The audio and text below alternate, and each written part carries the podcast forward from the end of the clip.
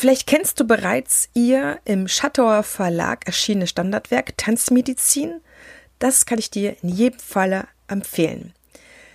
Mehr zu Elisabeth, wo sie studiert hat, wann sie Orthopädin wurde und wie sie als Oberärztin gearbeitet hat, bis hin zur Dozentin und Konsiliarärztin, das erfährst du in den Show Notes.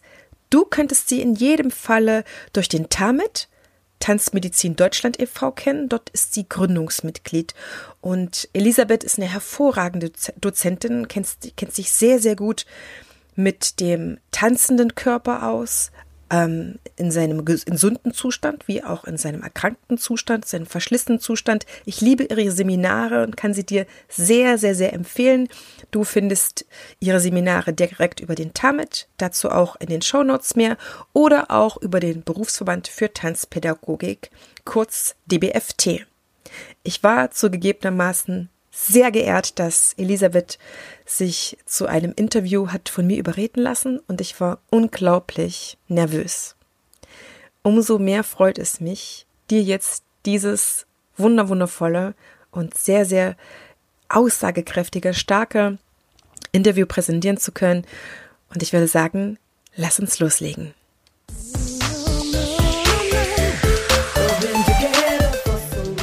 Ich begrüße dich ganz herzlich hier im Tanzfunk, dem Nummer 1 Podcast für dein erfolgreiches Tanzschulbusiness.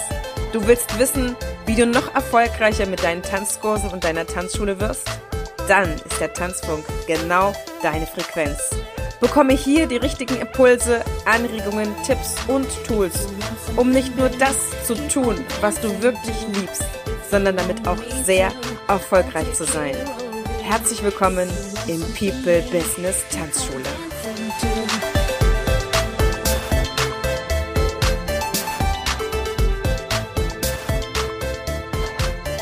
Herzlich willkommen zu einer neuen Folge hier im Tanzfunk mit einer begnadeten Koryphäe. Ich bin extrem extremst ähm, dankbar heute, Elisabeth, dass du da bist mit Elisabeth Exner-Grave, der großen Tanzmedizinerin hier eigentlich im deutschsprachigen Raum. Und schön, dass du da bist und heute ganz, ganz, ganz viel Wissen mitgebracht hast. Vielen Dank, Heidemarie. Sehr gerne. Elisabeth, in unserer heutigen Folge geht es darum, den Tanzlehrenden mal einen Eindruck davon zu geben, die sich mit tanzmedizinischem Wissen noch nicht oder sehr wenig beschäftigt zu haben, mal aufzuzeigen, warum es so ein essentielles Wissen ist, warum es die ganze Arbeit, wenn wir tanzmedizinisch geschult sind, verändern wird. Auch die Sicht auf sich selber, auf seinen eigenen Körper, auch die Distanz Schülers, aber auch nochmal zu differenzieren, wie du das auch gerne immer zum Start eigentlich fast jeden Seminars machst, zu sagen, mhm. Kinder sind keine kleinen Erwachsenen. Ihre Prozesse in der Entwicklung ihres Körpers sind ganz anders und deswegen brauchen sie auch tanzmedizinisch geschulte Tanzlehrenden. Warum ist es so, warum sind Kinder keine kleinen Erwachsenen? Äh, damit steigen wir jetzt ein. Liebe Zuhörer, liebe Zuhörer, es wird eines der spannendsten Interviews sein, weil Elisabeth hat, glaube ich, das ist, glaube ich, das, ist das zweite Interview, was du gibst in einem Podcast. Du bekommst ja also echt hochwertiges, kostenfreies Wissen, ja, um Elisabeth kennenzulernen. Weil eins kann ich dir jetzt schon sagen, wo auch immer du die Möglichkeit hast, buche bitte ein Seminar bei ihr, weil es wird dein Leben verändern als Tanzlehrerin. Denn das kann ich schon sagen, weil ich selber schon in den Genuss gekommen bin. Ja, ich werde hier nichts anpreisen, weil ich es nicht schon selber gekostet habe. Aber genau damit startest du, dass du sagst, Kinder sind keine kleinen Erwachsenen. Es ist wichtig, sich auch mit dem Kinderkörper extremst gut auszukennen, wenn du Kinder unterrichtest, liebe Kollegin, Tanzpädagogin, Tanzlehrer. Warum? Genau, also weil letztendlich der Tanzpädagoge sich auch, glaube ich, nicht ganz so bewusst ist, welche Verantwortung er trägt, ähm, indem er einem Kind äh, das Tanzen vermittelt. Und äh, wir sind ja immer auf der Schiene, dass diese Bewegungen auch möglichst physiologisch äh, sein sollen, dass sie letztendlich das Kind im Heranreifen zum Jugendlichen auch in seiner Entwicklung unterstützen sollen. Und dabei ist es einfach essentiell, dass man die verschiedenen Wachstumsphasen so ein bisschen auf dem Schirm hat. Ne? Also auch gerade was jetzt das Längenwachstum anbetrifft. Es gibt aber auch ein Breitenwachstum der Knochen. Dann ist es muss auch entscheiden, warum hat denn ein Kind überhaupt Wachstumsschmerzen? Viele Tanzpädagogen sind dann verunsichert, weil sie sagen, ja, das Kind äh, klagte dann am nächsten Tag, dass abends ihm im Bett alle Gelenke so wehgetan haben, habe ich irgendwas falsch gemacht.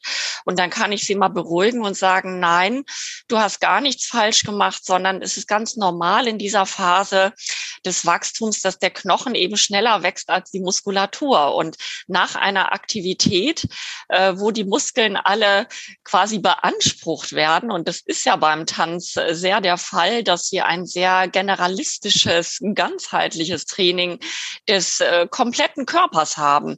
Und dass man eben dann auch mit diesem Wissen, dass das normal ist, dass es Wachstumsschmerzen gibt, dass es keine falsche Technik ist, die man im Unterricht äh, vermittelt, dass das eben auch den Tanzpädagogen selber in seinem Tun und Handeln dann sehr viel unterstützen kann und ihm sehr viel Sicherheit geben kann. Ne? Also ich kann auch aus meiner Erfahrung in der tanzmedizinischen Sprechstunde sagen, es sind so viele Eltern gekommen mit Kindern, fünf, sechs Jahre alt, äh, mit der Angst, die hätten Plattfüße, äh, die Beine wären ein bisschen xig, müssen sie jetzt eine spezielle Behandlung bekommen, braucht das Kind Einlagen, ist denn der Tanzunterricht überhaupt gesund für mein Kind in dieser Phase? Und äh, da kann man durch eben medizinisches Know-how, das ist ja ganz klar, dass der Tanzpädagoge niemals das ärztliche Wissen abbildet, aber in dem, was er tut, nämlich die praktische Vermittlung von Tanz, ist einfach ein medizinisches Wissen meines Erachtens nach ein ganz starkes Qualitätsmerkmal, das sich jeder Tanzpädagoge auf die Fahnen schreiben sollte. Ne? Und ähm, auch wenn man diesen Begriff der Tanzmedizin einfach mal versucht zu definieren, da haben wir uns auch in unserer Organisation also die Köpfe drüber zerbrochen, weil es gibt viele unterschiedliche ähm, Versionen der Definition, äh, finde ich aber aus meinem orthopädischen Wissen heraus, dass es einfach ein Spezialgebiet der Sportmedizin ist, das dann eben der Erkennung, Vorbeugung und auch Behandlung von tanzassoziierten Erkrankungen Sorge trägt, aber genauso auch die gesundheitsfördernden Aspekte des Tanzes äh, hervorbringt. Das nämlich bei einem Kind, wo sich die synaptischen Verschaltungen im neuronalen System noch heranbilden, durch eine Bewegungsvielfalt oder choreografische Vielfalt, dass das also unglaublich förderlich ist für die neuronale Vernetzung und man deswegen aus kleinen Tänzern eben schon ähm, etwas vorbereitet, was später auch für das alltägliche Leben enorm von Bedeutung ist. Ne? Nämlich, dass man multitaskingfähig ist, dass man ähm, eben äh, kombinieren kann, äh, Körper und Gehirn, dass eben die mentale Gesundheit stimmig ist, dass die körperliche Gesundheit stimmig ist. Und das kann man eben alles durch Tanzen erreichen. Das war mir auch so wichtig, diesen gesundheitsfördernden Aspekt äh, mit in diese Begrifflichkeit einzubeziehen. Und ganz spannend wird es dann auch, wenn man weiterdenkt, also einmal Tanz im Kindesalter, welche Auswirkungen hat das eben auf unsere mentalen, kognitiven Funktionen und was macht denn aber auch Tanz, wenn man es erst im Alter anfängt? Das äh, ist ja so Tanz ähm, wissenschaftlich noch nicht bis ins Detail erforscht, aber ein wahnsinnig spannendes Gebiet, dass man eben auch sagen kann, man muss nicht immer von klein auf mit Tanzen anfangen anfangen, äh, um wirklich noch zu profitieren, sondern man kann auch als alter Mensch, wenn man äh, diese Leidenschaft fürs Tanzen hegt, noch anfangen und wird auf jeden Fall ein Benefit erhalten, allerdings eben in viel langsameren Prozessen, als das eben beim Kind passiert. Ne? Und das ist eben der Riesenvorteil, den man auch als Tanzpädagoge hat, der mit Kindern arbeitet, der wird ja durch das Kind und deren Gedankengänge äh, selber inspiriert. Und dann ist das ein Geben und ein Nehmen.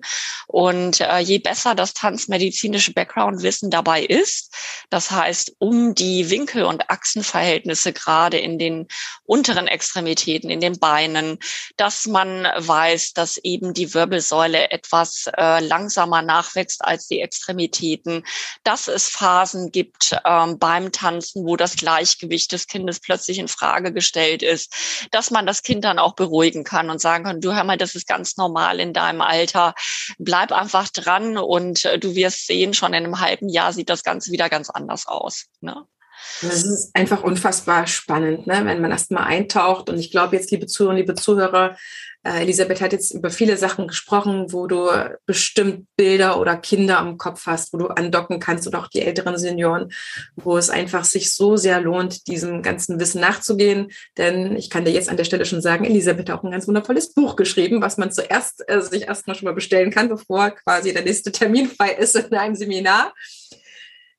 Elisabeth, wie bist du denn selber ins Tanzen gekommen? Ich gehe ja immer super gerne auch auf die eigene Biografie ein, um den Menschen dahinter kennenzulernen, der so wie du einfach vor Wissen strotzt. Das ist ja auch kein Zufall. Ne? Du hast ja selber Medizin studiert und du hast auch einen sehr großen Tanzkontext. Nimm uns da mal so ein bisschen mit rein, um dich kennenzulernen. Für all diejenigen, die noch nicht das Vergnügen hatten oder noch das nicht so, nicht so dieses Persönliche auch kennen von dir. Also ich habe schon als sehr kleines Kind die Theaterluft gerochen, weil mein Vater nämlich Orchestermusiker war. Und äh, der war sowieso sehr tanzinteressiert, also hat uns mitgenommen in Konzerte, in Ballette, in Operetten, in Opern. Dann habe ich ihn ja selber im Orchestergraben erlebt und fand also das, diesen Oberbegriff Theater schon immer spannend. Und dann später war es einfach so, dass ich äh, das Glück hatte, also das sind so zwei Dinge, die ich erwähnen muss. Zum einen hatte ich eine ganz tolle ungarische Biologielehrerin. Ich hatte Biologie-Leistungskurs. Die war sehr temperamentvoll. Die hat äh, die Inhalte äh, dieses Fachgebietes brillant vermittelt und ich war einfach begeisterte Teilnehmerin ihres Leistungskurses. Und die hat mich dann irgendwann kurz vorm Abi zur Seite genommen, hat gesagt, hör mal, Elisabeth, hast du eigentlich schon mal überlegt, in die Richtung Medizin zu gehen. Wäre das etwas für dich? Und zeitgleich hatte ich das Glück, ich bin in Essen-Werden auf dieses heutige Tanzgymnasium gegangen. Äh, damals, als ich Abi gemacht habe, das war 1984, da gab es noch nicht die Möglichkeit, Abitur, also das Tanzen als Abiturfach zu nehmen. Aber ich wurde von der Talentförderung der Volkwang-Universität der Künste eben ausgewählt als Jungstudentin. Das heißt, ab dem 16. Lebensjahr hatte, bin ich dann zweigleisig gefahren. Morgens ganz normaler Gymnasialunterricht, nachmittags fünfmal die Woche alle Sparten des Tanzes, also Ballett, Modern Dance, äh, Charaktertanz, historischer Tanz, äh, zeitgenössischer Tanz. Und diese Zeit hat mich sehr geprägt, weil ich dann in den Umkleiden der Volkwang-Uni immer die Gespräche der Studenten mitbekommen habe. Und äh, da war also fast immer im Tagesgespräch, wo findet man einen vernünftigen Arzt, einen Orthopäden, der sich mit uns Tänzern auskennt. Ich habe auch Verzweiflungsakte in der Umkleide mitbekommen, wenn eben Schmerzen da waren und dann äh, eine Kommilitonin heulend der anderen erzählte, du, mein Orthopäde hat gesagt, ich soll aufhören, weil Tanz sowieso so schädlich für die Gelenke ist. Und da habe ich gedacht, ich habe ja selber erfahren, was der Tanz mit dem Körper eigentlich macht. Und ich habe gedacht, das darf darf doch nicht wahr sein, was ich da jetzt höre.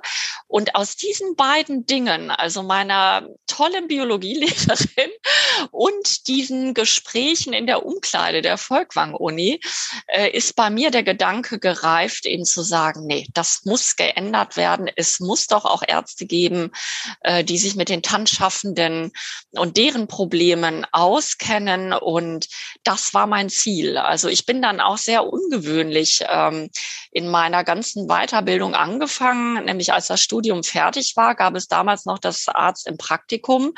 Und dann hieß es ja immer, wenn man Orthopäde werden will, dann muss man den OP-Katalog haben äh, und so weiter und so fort. Man muss auf jeden Fall in eine Uniklinik einsteigen. Und ich habe mich dagegen entschieden.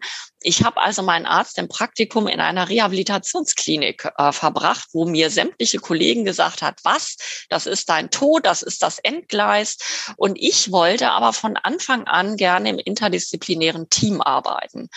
Und äh, diese Rechnung ist total aufgegangen. Also ich habe dann im Arzt im Praktikum schon geschnuppert, jawohl, das ist das Richtige für mich. Ich möchte interdisziplinär in der Reha für Tänzer arbeiten. Und dann habe ich das ganze ähm, Weiterbildungsprogramm quasi rückwärts aufgewickelt, dass ich dann nach diesem Arzt im Praktikum, das 18 Monate ging, dann aber in die Unfallchirurgie gewechselt bin und dann in die operative Orthopädie äh, und letztendlich dann, als ich den OP OP-Katalog ähm, äh, voll hatte, dann bin ich halt zur Facharztprüfung angetreten. Und dann war mir klar, ich will auf jeden Fall nicht im operativen Fach bleiben, sondern ich möchte zurück in die Reha und dort etwas für die Tanzschaffenden ermöglichen. Und das ist ja dann auch gelungen im Medikos auf Schalke in Gelsenkirchen, in diesem Europas größten ambulanten Reha-Zentrum, in dem ich da eine eigene Abteilung dann für Tanzmedizin eröffnet habe, das sogenannte Kompetenzzentrum für Tanzmedizin. Und da war ich ja über zwölf Jahre lang tätig. Und da war es eben sehr spannend. Da habe ich ja dann ausschließlich eigentlich mit professionellen äh, Bühnentänzern zusammengearbeitet. Und zwar äh, waren das vielfach welche, die dann äh, operiert worden sind. Und ich habe sie durch die gesamte Reha-Phase bis hin zum Return to Stage begleitet. Aber ich hatte neben den Profitänzern eben auch oftmals Tanzpädagogen, die dann wegen chronischer Verletzungen ähm, über die Rentenversicherung oder Krankenkassen in die ambulante Reha gekommen sind.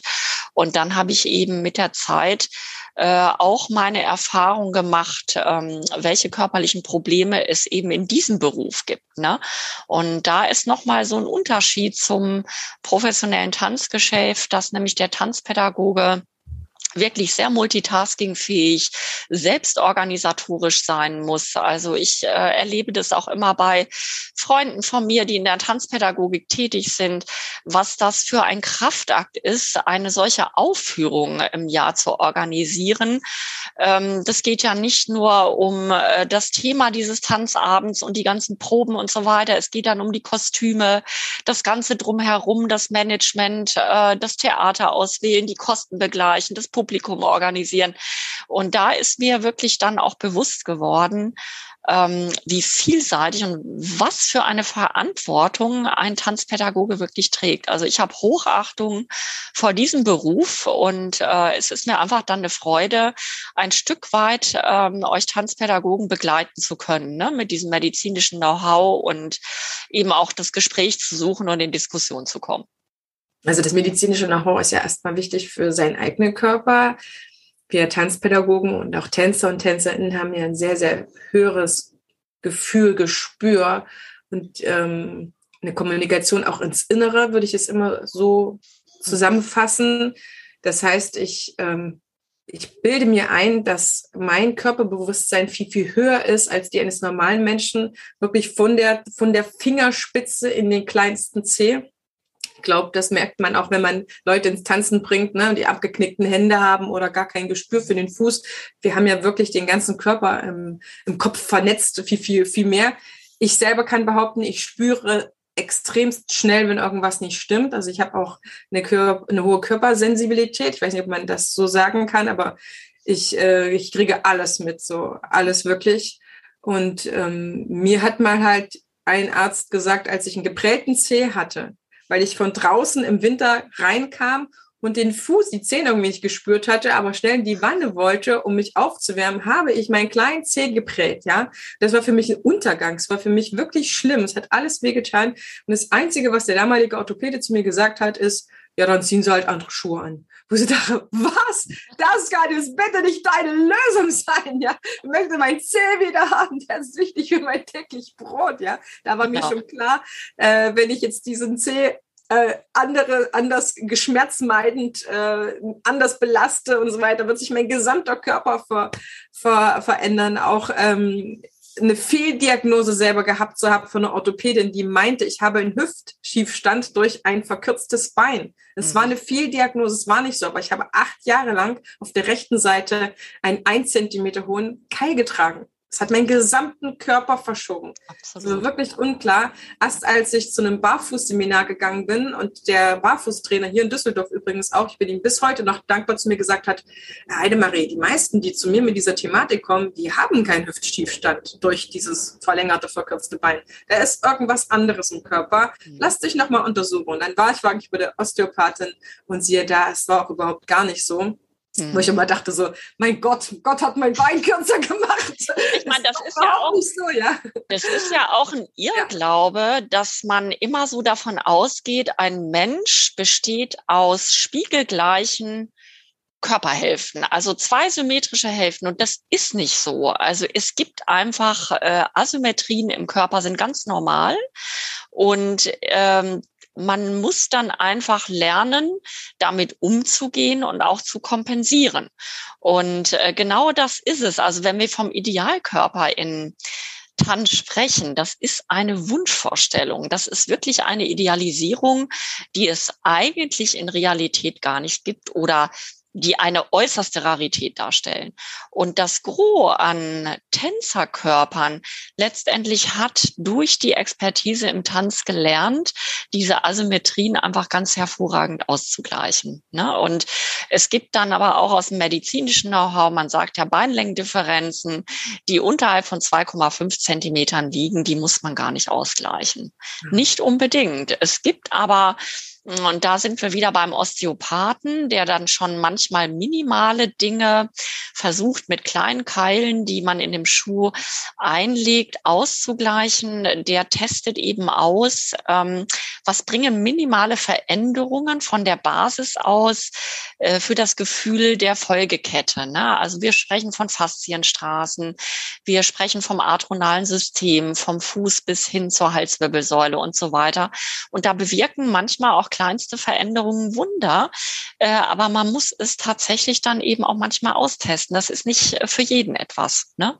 Und äh, ich glaube, das ist ganz wichtig, dass man auch in einer Behandlung wegen eines Problems quasi immer im Gespräch und in der Interaktion äh, bleibt. Also ich sage das ganz häufig, wenn ich dann der Meinung bin bei einem Kind, das einen ausgeprägten Knicksenk-Spreizfuß hat und jetzt in der Wachstumsphase ist und körperlich aber sehr aktiv ist, da empfehle ich dann trotzdem eine Einlagenversorgung für den Alltag, weil ich der Meinung bin, diese Passivstütze bei einem Kind, das sich sehr viel aktiv bewegt, kann eben noch eine gewisse Wachstumsauslenkung machen und eben das Körpersystem unterstützen. Und dann sage ich den Eltern auch, lassen Sie die Einlagen fertigen, gucken Sie mal, wie das Kind damit zurechtkommt. Wenn Sie das Gefühl haben, es läuft dann total unrund, kommen Sie bitte wieder. Dann gehe ich auch ins Gespräch mit dem Orthopädie-Schuhtechniker. Das wäre so der Idealfall, ne, wo man dann interdisziplinär, und das macht ja auch die Tanzmedizin, aus, dass das einfach ein Nischengebiet ist mit immens großer Auswirkung, weil eben verschiedene Fachgebiete eben zusammenarbeiten. Und das macht dann letzten Endes diesen Benefit äh, für den Patienten, für die kleine Patientin oder auch die große Patientin, ähm, dass man einfach im Gespräch bleibt. Ne? Und das ist ja, sage ich mal, auch im übertragenen Sinne, auch in der Tanzpädagogik ist das so. Man ist im Gespräch auch mit den Eltern, die ihre Kinder in die äh, Tanzschule schicken. Und äh, letztendlich geht es ja darum, dass man auch den Eltern vermittelt, was passiert denn hier eigentlich mit ihren Kindern. Und deswegen werden Tage der offenen Tür veranstaltet. Deswegen lädt man die zu einem offenen Training ein und so weiter, wo die sich selber ein Bild machen können. Und ja, das Zauberwort ist eigentlich Kommunikation und das muss aber letztendlich äh, von Fachwissen einfach gespickt sein, damit es dann auch effektiv sein kann. Das ist ein absolut springender Punkt. Das ist mir gerade durch den Kopf gegangen.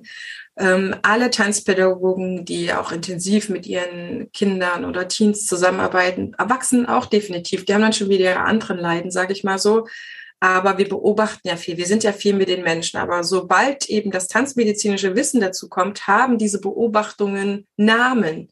Ja, können wir was benennen, können wir was beschreiben, können wir aber auch eine Hilfestellung im Alltag geben oder zu sagen, hey, der hat gerade einen Wachstumsschub, ähm, das ist normal, dass der vielleicht jetzt öfter hinfällt. Der ist jetzt nicht im Trottelmodus, wie manche Eltern dann ihre Kinder. Es ist unglaublich, ja wirklich. Dann titulieren, wo ich sage, ähm, hier ist vielleicht gerade eine Sehne schneller am Wachsen als der Rest im Körper nachkommt und deswegen fällt er jetzt gerade öfter hin ne? oder äh, alles andere hat sich verschoben.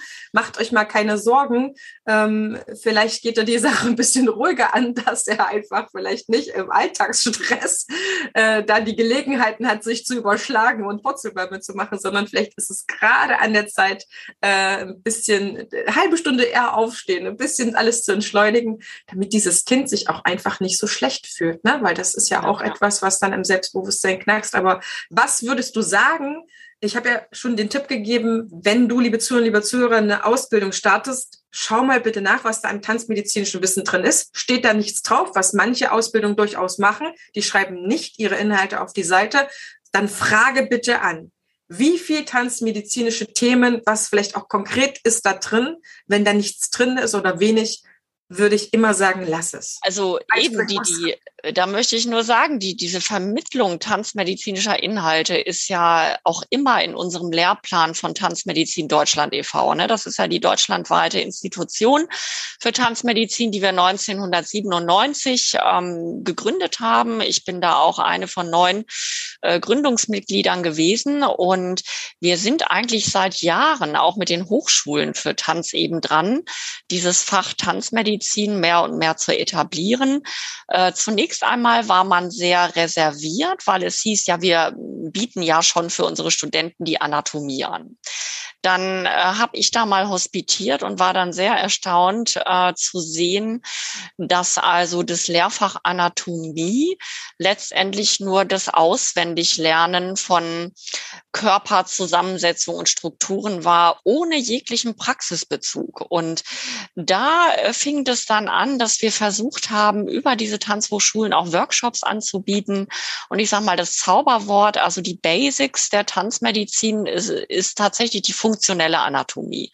Also, dass man unser Bewegungssystem als passiven und als aktiven Part kennenlernt, nämlich das passive System, dass man weiß, der Körper besteht aus 212 Knochen und das aktive Bewegungssystem. Und das ist das Wichtige für den Tanzpädagogen oder auch für den äh, heranwachsenden Tänzer, dass er äh, ein Wissen erwirbt, ja, wie bewege ich denn überhaupt meine Gelenke im Raum? Ja, und da steht und fällt leider eben mit diesen Wissen, dass man schon Ursprung und Ansatz von Muskulatur in etwa herleiten können sollte, um zu verstehen, wie sich meine Gelenke und in welchen Grenzen sich mein Gelenk auch bewegt. Und ich nenne mal so ein Beispiel. Ähm, der Tanz arbeitet ja sehr viel mit Schwung. Und da gibt es in der funktionellen Anatomie den Begriff des sogenannten muskeltoten Raumes. Und das ist letztendlich der Raum, äh, zwischen der Bewegung, die ich über Muskelkraft erreichen kann, und der endgültigen Reichweite eines Gelenks. Und so erkläre ich das immer. Wenn ihr ein Developpé Passé macht, dann kriegt ihr das Bein meistens nicht so hoch, als wenn ihr ein Grand Battement macht, äh, à la Seconde zum Beispiel. Und dann kann ich denen das mit diesem muskeltoten Raum erklären, dass es so ist, dass man diese Gelenkreichweite Überschwung auch noch ausnutzen kann, aber auch eben in der Kraftverbesserung äh, eben erreichen kann kann, dass dieser Raum quasi etwas kleiner wird und davon profitiert man im Training. Und dann merke ich schon, äh, kommen so Aha-Erlebnisse und das war so ein Schlüsselerlebnis für mich, dass die bloße Vermittlung der Anatomie eigentlich überhaupt kein Benefit hat, sondern es muss funktionelle Anatomie sein. Und wenn man da die Basics hat, darauf kann man aufbauen. Ne? Dann kommen die Herleitungen auch zu physiologischen Aspekten des Körpers. Und dann sind wir schon ganz nah dran an dem Begriff der Tanzmedizin der letztendlich beides berücksichtigt. Ne? Wenn man jetzt keine Tanzmedizin-Anteile in seiner Grundausbildung oder seinen Dreijahresausbildungen hatte, dann hat man ja noch die Chance, jetzt über den TAMED, den ähm, Tanzmedizinverband Deutschland, Schweiz, ihr habt ja ähm, mehrere, das nachzuholen. Das ist ja das Tolle. Es sei denn, ihr seid im DBFT, da werdet ihr auch regelmäßig versorgt mit Updates. Aber es gibt ja ein Zertifikat Tanzmedizin, was man als Tanzpädagoge absolvieren kann. Man kann das auch als Physiotherapeut machen. Das ist aber nochmal eine ganz andere Geschichte. Tanzphysiotherapie, glaube ich, heißt es. Aber das Zertifikat Tanzmedizin, erzähl uns noch mal ein bisschen was mehr dazu. Für diejenigen, die nämlich gerne da mal wieder ein Update wünschen, dürfen mhm. da sehr, sehr gerne sich anmelden, da auch gerne nochmal sehr, sehr sinnvoll ihr Geld investieren. Ja, es muss nicht immer noch die XY Tanzausbildung sein. Es kann einfach nochmal mehr Basiswissen sein, wo ich selber bestätigen kann, dadurch macht es auch noch mal viel Freude. Und das ist ja das Gute, ne? Das ist das Gute an, an äh, unserer Vereinigung, dass wir eben uns dessen bewusst sind, äh, dass die Tanzpädagogen äh, Vollzeit im Beruf sind und wir dann quasi ein modulares System anbieten, äh, das eben ausschließlich an Wochenenden stattfindet, ne? so dass man sich also heraussuchen kann, in diesem Jahr kann ich dieses Modul machen, äh, vielleicht kann ich das nächste Modul erst nach zwei Jahren machen. Auf jeden Fall muss man dann letztendlich alle Gebiete, die halt angeboten werden, äh, müssen abgedeckt sein, um dann eben dieses Zertifikat zu erhalten.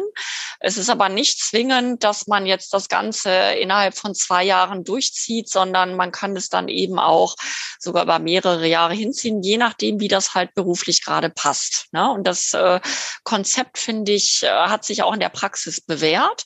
Und dann haben wir aber gemerkt, am Anfang, als wir diese Seminare angeboten haben, da waren alle möglichen Berufsgruppen drin. Also es waren zum einen Tanzpädagogen drin, es waren aber auch Ärzte da drin, die sich für die Tanzmedizin interessierten. Dann waren sehr viele Physiotherapeuten dabei.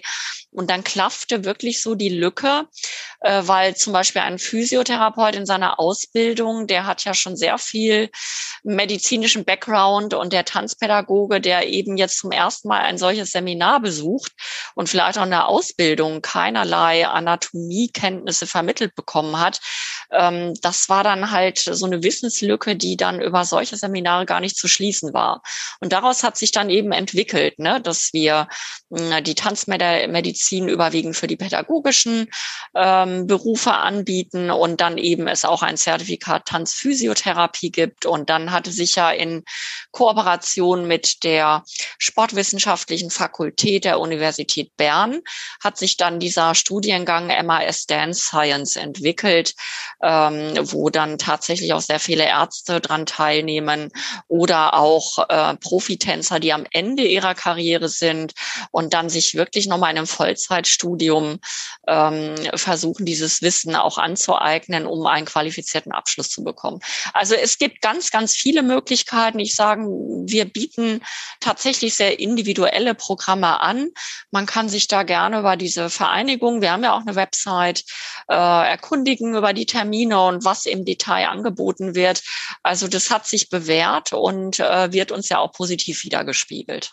Absolut. Und ihr seid auch die Einzigen, die das in dieser Qualität, in dieser Intensität so professionell anbieten. Und wenn man tanzmedizinisches Wissen haben möchte, dann ist für mich auch immer klar, ab zum Tamit. Also alle Infos dazu zu Elisabeth Exner-Grabe und dem Tamit in diesen Shownotes dieser Folge. Und wenn du Fragen hast, dann schreib ihr gerne eine E-Mail die findest du auch in den Show Notes.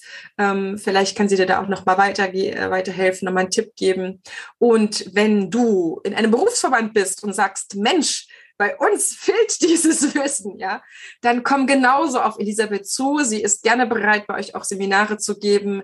Ähm, schick ihr gerne eine E-Mail mit den entsprechenden Kontaktdaten, dass sie da einfach auch selber, das weiß ich jetzt auch von ihr aus dem Vorgespräch, noch mehr wirken kann, weil Elisabeth, da ist noch nicht die Fahnenstange erreicht. Es gibt noch zu viele Tanzpädagogen und Tanzlehrer, die dieses wertvolle und Wissen einfach brauchen, um den Menschen gerecht werden zu können.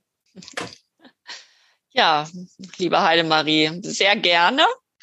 Und ich kann so auch aus meiner eigenen äh, ja, Erfahrung, meinem Lebenslauf sagen, dass es eine Win-Win-Situation ist, wenn eben der Tanzpädagoge, ähm, sage ich mal, auch in Kommunikation mit uns Ärzten äh, tritt. Und ich glaube, dass äh, natürlich muss auch von ärztlicher Seite erstmal überhaupt ein Interesse für den Tanz da sein. Aber äh, ich glaube auch ein Orthopäde, der vielleicht primär noch nicht so viel mit Tänzern zusammengearbeitet hat, ähm, kann eben durchaus auch durch den Kontakt eines Tanzpädagogen, der ihm vielleicht auch öfters mal Kinder in die Praxis steckt, äh, quasi so eine Kommunikation halt aufbauen. Und da möchte ich gerne noch darauf hinweisen, dass ja vom Berufsverband der Orthopäden und Unfallchirurgen schon seit 2010 eine sogenannte bundesweite Präventionskampagne, die Aktion Orthofit stattfindet.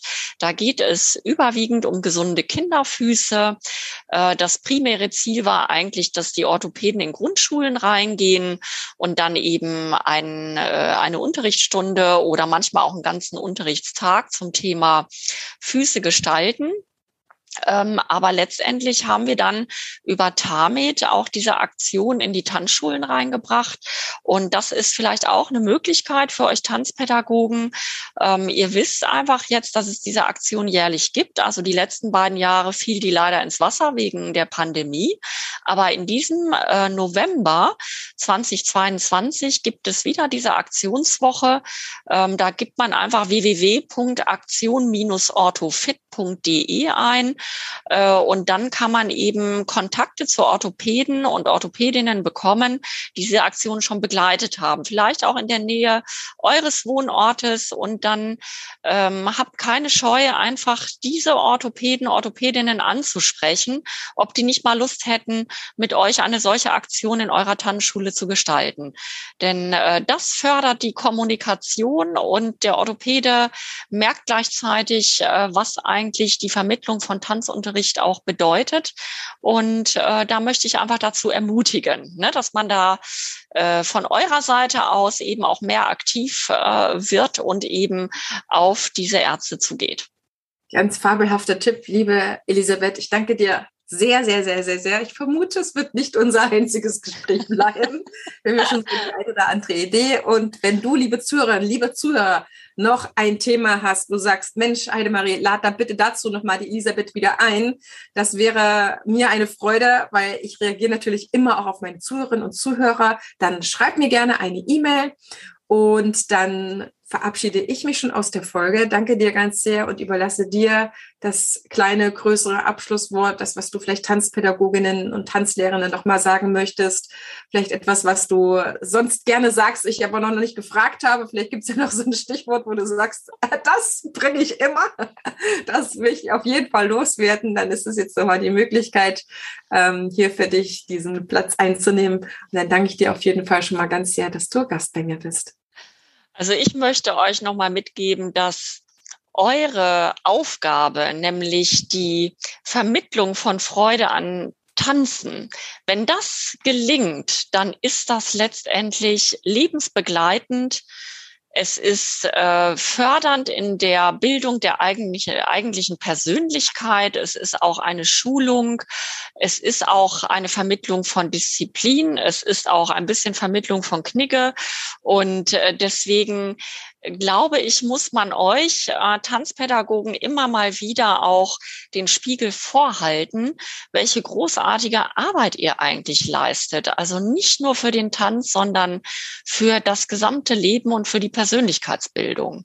Und äh, da kann ich nur sagen, Chapeau und äh, möchte euch gerne darin bestärken und unterstützen, äh, eben auch in eurem Beruf ähm, weiterhin diese vielen positiven Seiten zu sehen, auch wenn der Beruf manchmal sehr viel Stress mit sich bringt und äh, das zu einer Herausforderung werden kann. Ja, aber ich glaube, mit so einer Win-Win-Situation kann das gelingen, auch künftig eben positiv äh, über das Thema Tanzen, Tanzmedizin zu denken und eben äh, sich gemeinsam und gegenseitig zu befruchten. Ich danke sehr für das Interview.